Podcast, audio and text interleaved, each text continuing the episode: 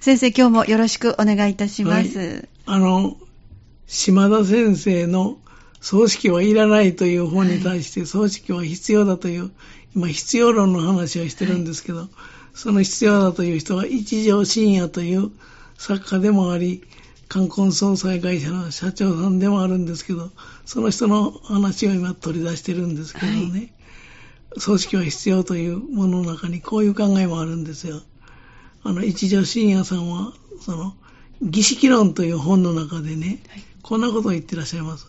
親しい人の死によって心が動揺して不安を抱えている時の心には儀式のようなまとまった何かの形を与えてあげることによって不安が癒された、癒されるという、はい、そういう考えもあるそうですよね。わかりますね。ねね一条さんの理屈ではね、はい、つまりその親しい人、あるいは愛する人の死を現実のものとして受け止めるためには、儀式、葬式は絶対必要だという、もう、なんていうのか、確認できるというのかな。はい、この人は亡くなったんだということをね。そうです、そうです。はい。はい、いうことになるでしょうね。えー、大切な人を失ったという喪失の悲嘆を癒して、はい、それを乗り越えていくためには、葬式とかお墓は必要だとも言えますよね。はい、あの自分を振り返るとね、はい、父を見送れなかったんです、はい、あの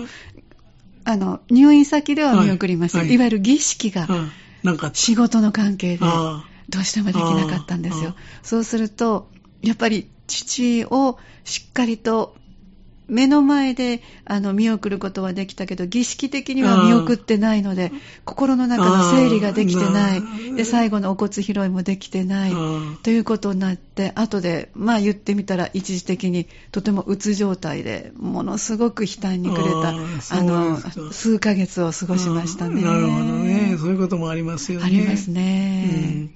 うん、あの心理学で言いますとね、はい、悲嘆セラピーという。ああの、両方もあるんですよね。そうなんですね。要するに、大事な人とか大事なペットなどの死といったような大切なものを失ったことによる悲嘆から立ち直る、立ち直るためにはね、その時に悲しみを抑え込まないで表に出しておくこと、それが非常に大事。例えば、その、十分涙が出尽くすまで泣くことが立ち直りを早めるんです。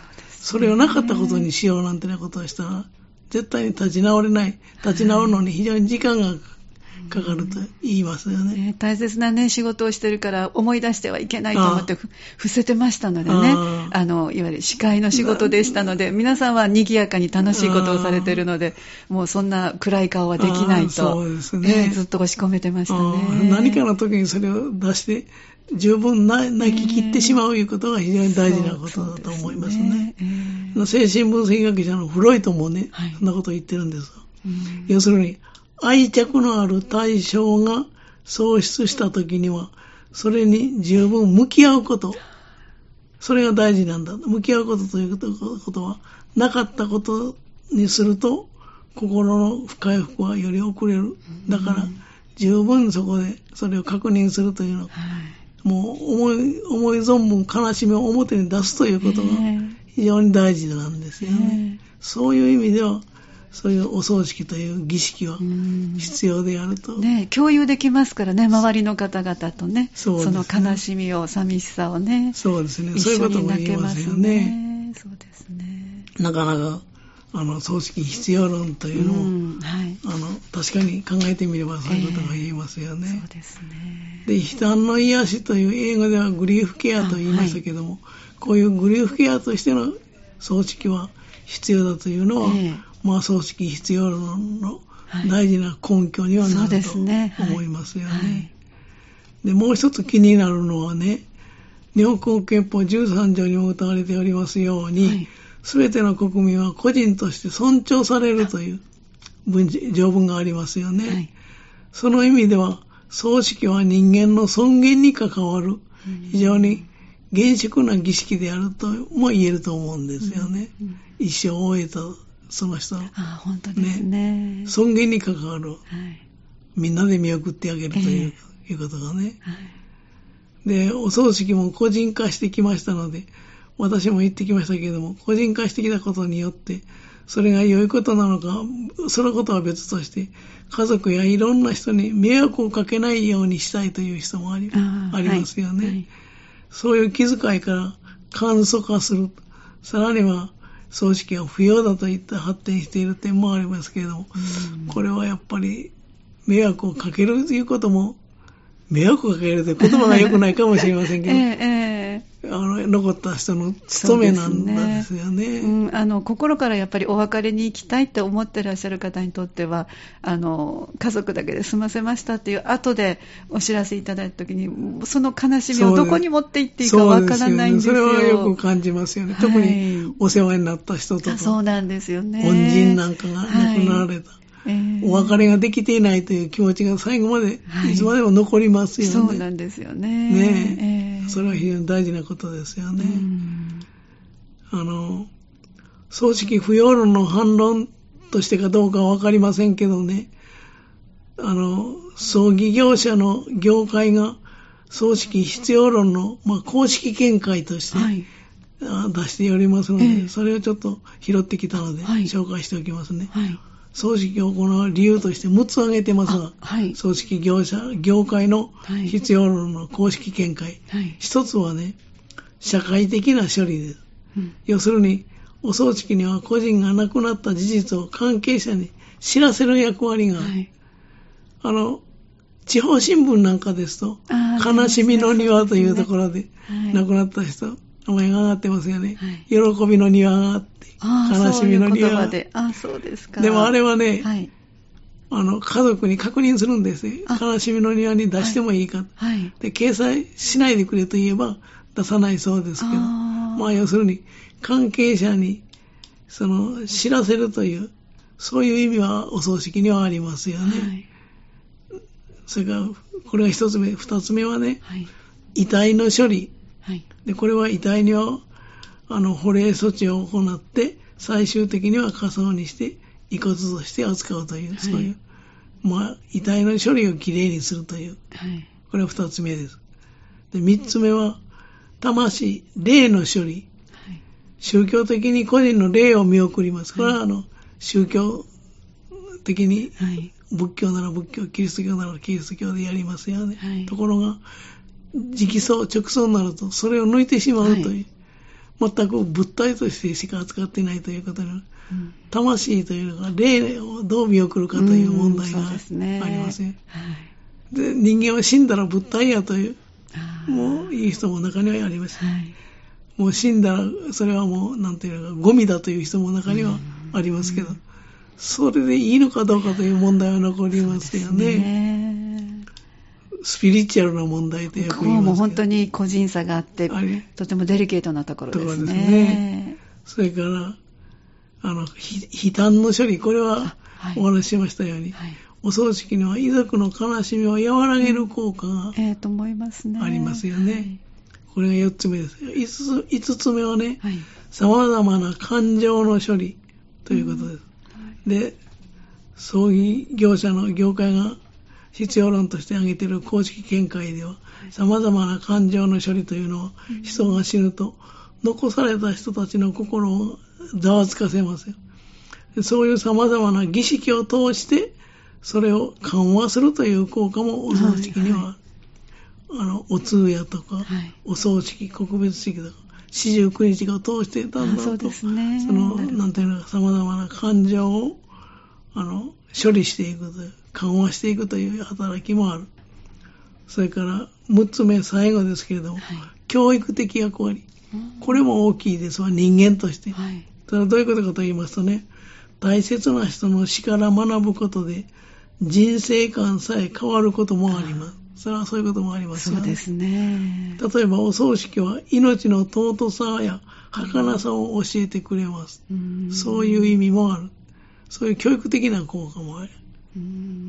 というのを、まあ、業界は葬式必要論の公式な見解としてこれを出しているということなんですよね。なかなかいろんな考えがありますよ。そうですね。で、この葬式はいらないという本の話に戻りますけれども、はいはい、葬式はいらないという本を、あの、幻冬者から2010年、2010年というのは平成22年に、あの、島田先生出版されてますけど、はい、その数ヶ月でベストセラーになったんです。これ前にもお話しました。それにはその、根拠としてお金がかかりすぎるそこがね、みんな問題だと思いますね。ねそれから、そのためにみんな、周りの人が手を取るというのかな。そのために葬儀屋さんが必要になって、はい、あの、代行してくれるといったようなことも起こってきたんですけど、はい、宗教学者の島田先生、島田博美という先生が2016年に、集英社という本屋からね、はい、ゼロ、123456のゼロ、ゼロ,、はい、ゼロ層という本を出しておられる。出しておられる。はい、あっさり死ぬというタイトル。ゼロ層、あっさり死ぬ。はい、本書いてある。これはね、直層よりもまだもっと進んでるんで、はい、この本の章立てを見てみますとね、ほぼ内容は見当がつきますけど、その章立てを見ますとね、まず第一章は、人を葬ることは相当に面倒である。まあ確かに大変ですよね。二章、なぜ葬儀や墓はこんなにも厄介になったのか。三つ目、第三章、小老病死につけ込む資本の論理。商売にする人がある、はいはい、お葬式はね。まあ、これはまあいろんな世の中何でも商品化、市場化されてますから、ね、ある意味仕方のないことではあるんですけどね。はいそれから第4章、死者が増え増えるから、葬儀で儲けようとする人が次々と現れてくる。あの、一時、その葬儀会館が乱立した時代がありましたね。はい、今は、あの、家族葬の小さなお葬式という、あ,、の葬儀、あの会場があちこちに出てきましたね。したね。えー、それから6つ目はね、第6章は、宗教式の葬儀は本当に必要なのか、はい、という場合です。うんうん、あの、著名人の場合はよく宗教色を抜いたお別れ会というのをやってますよ、ね。はいはい、ああいうことも、島田先生は想想定されてるんでしょうね。そうですね。はい。その仏教式の葬式は本当に必要なのか、えー、それから七章は、毎自然葬、自然の葬式。自然に返すという葬式。そして究極のゼロ、ゼロ層。ゼロ層というのはね、また後で説明したいと思いますけれども、はい、もう遺骨も拾わないんです。業者に任せてしまう。そうなんですか。だから、はい、直葬直葬の場合は、宗教的な儀式が抜きにするけれども、はい、あの、遺骨は家持って帰る。うん、はい、そうですね。だから、ゼロ層になると、お墓もいらないんです。遺骨も受け取らない、ま、もう頼んでしまうわけですが、はい、お墓に入れるものがないわけ。はい、お墓も必要ない、はい、ということになるんですね。それから第8章は、人は死ねばゴミになる。こういう考え方です。えー、なかなかセンセーショナルな言葉になってますけども。そうですね。えー、でこの本のあらすじをちょっと紹介しますとね、はい。はい、まず日本の葬式は、あの、世界一高額である葬式代が高いというね、うんはい、そういう葬式や墓に何百万円もかける必要があるのかということから、うん、最近では遺族がマイ自然葬、私の自然葬と称して行う散骨とか、うん、葬式には、葬式はしないその遺骨も、もう、時代、なんていうか、受け取らないという、はい、ゼロ葬は、葬式も、遺骨もその、葬儀屋さんにお願いするという、そういう時代に進んできているというんですかね。墓も作らないということになりますと、うん、この本のタイトルである、ゼロ層へと時代は進んでいると言えるかもしれません。そういう時代もそこまで来てるということが言えるかもしれませんね。で、これはね、一つ考えられるのは、まだもうちょっと続きありますので、来週にしましょうか。わかりました。じゃあ続きは来週また聞かせていただきましょう。はい、今日はどうもありがとうございました。ありがとうございました。この時間、港川短期大学元学長、社会心理学ご専門の大前守先生のお話をお届けしてまいりました。